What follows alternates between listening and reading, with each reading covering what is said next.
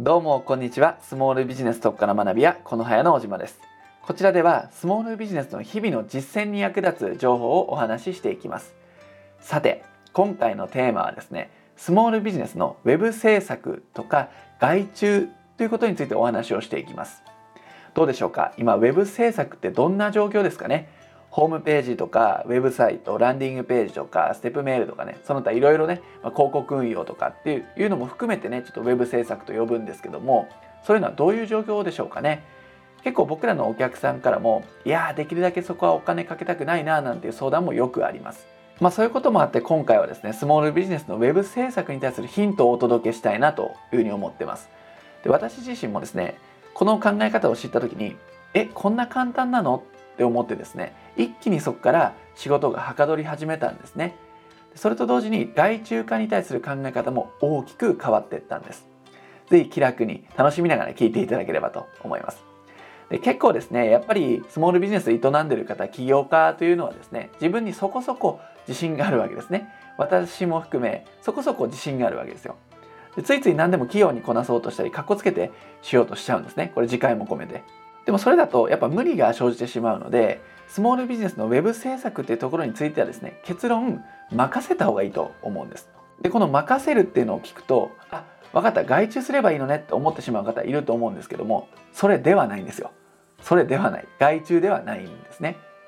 で任せるっていうと大きく2つの任せ方があるんでこれね注意して聞いていただきたいんですが1つ目が人に任せる方法っていうのがあります。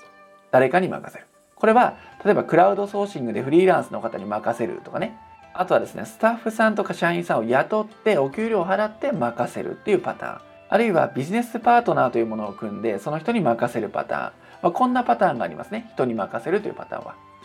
それがまあ1つ目です。で2つ目の任せる方法はツールとかテクノロジーに任せるっていうパターンなんです。で結論こっちのパターンはま自分で手を動かすっていうことになります。でこの人に任せる方法とツールとかテクノロジーに任せる方法どちらがいいかって話なんですよね。同じ任せるにしてもどっちの方が Web 集客うまくいきやすいかということなんです。でこれはおすすめは自分でやることなんですね。実はこれが最も再現性があっておすすめの方法です。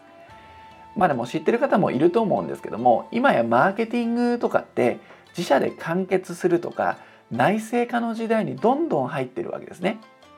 その時代の趨勢に伴って便利な高機能なツールがたくさん出てきます。もうね魚の竹の横のようにどんどんどんどん出てきてるんですよね。例えばランディングページを無料で作れちゃうツールっていうのがあるんですよね、まあ、知らない人はググってください。あるんですよ、まあ、例えば代表的なもので言うとペライチみたいなツールですね。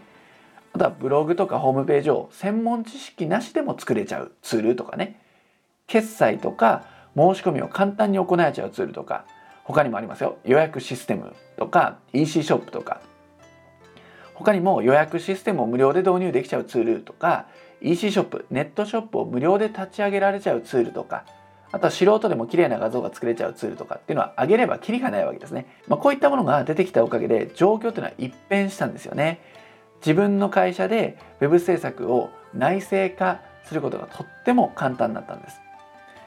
でスモールビジネスのま強みというか生命線っていうのはやっぱ機動力なんですよね。でこの機動力が誰かに頼んだり依存したりしちゃうとなくなっちゃうんですよ。ここでいう機動力っていうのは、ま PDCA サイクルを回すってことですね。やってみてダメだったら修正してやってみてよかったらそのまま続行してっていう風な細かい小さな動きっていうのができるのがスモールビジネスの強みなわけですよ。これ大企業じゃできないわけですね。1個のプロジェクトにしっかり時間作って予算組んでやるんで。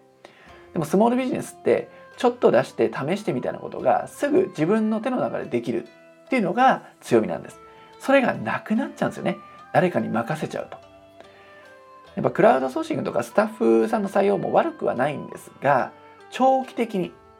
長くビジネスを運用していくんであれば自分で行った方がかなりうまみがあります。もちろん費用面も安くなる、ね、0円でできちゃうものもたくさんありますから。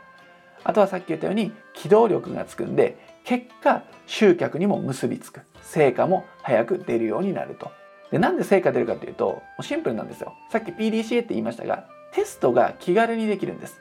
自作をすればテストが気軽にできるんですね。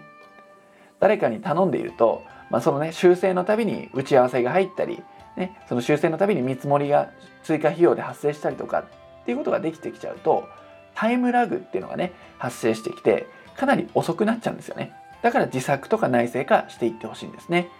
で自分でやってるからこそ修正とか改善もスムーズになります。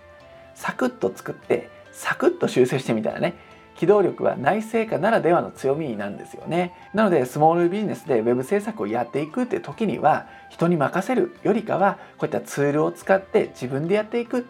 ていうやり方を取り入れてみることをお勧めしたいんですね。でこれからはより一層便利なテクノロジーっていうのはどんどん出てきますなのでこれからはノウハウ知ってるかとかそういうことではなくて便利なツールをいかに活用できるかっていうのが問われる時代になってくるんじゃないかなと思ってるんですね。このツール格差って僕らは常に言ってるんですけどもこういったものを知ってるか知ってないかだけで大きく変わっちゃうと。ね、例えば100万円かけてたものが0円でできちゃうとかね1ヶ月かかってたものが数時間でできちゃうとかっていうのは可能になっちゃうわけですよツールがあれば。これ知らない手はないですよね。なんで自分の苦手なところはツールが解決してくれます。スキルとか経験は関係ありません。パソコンが苦手でもツールが簡単にしてくれます。なので自分の持ち味を発揮するためにもテクノロジーというものを活かしていっていただければというふうに思ってます。はい、ということで今回はスモールビジネスの web 制作とか外注に対する考え方についてお伝えしました。最後までお聴きいただきありがとうございました。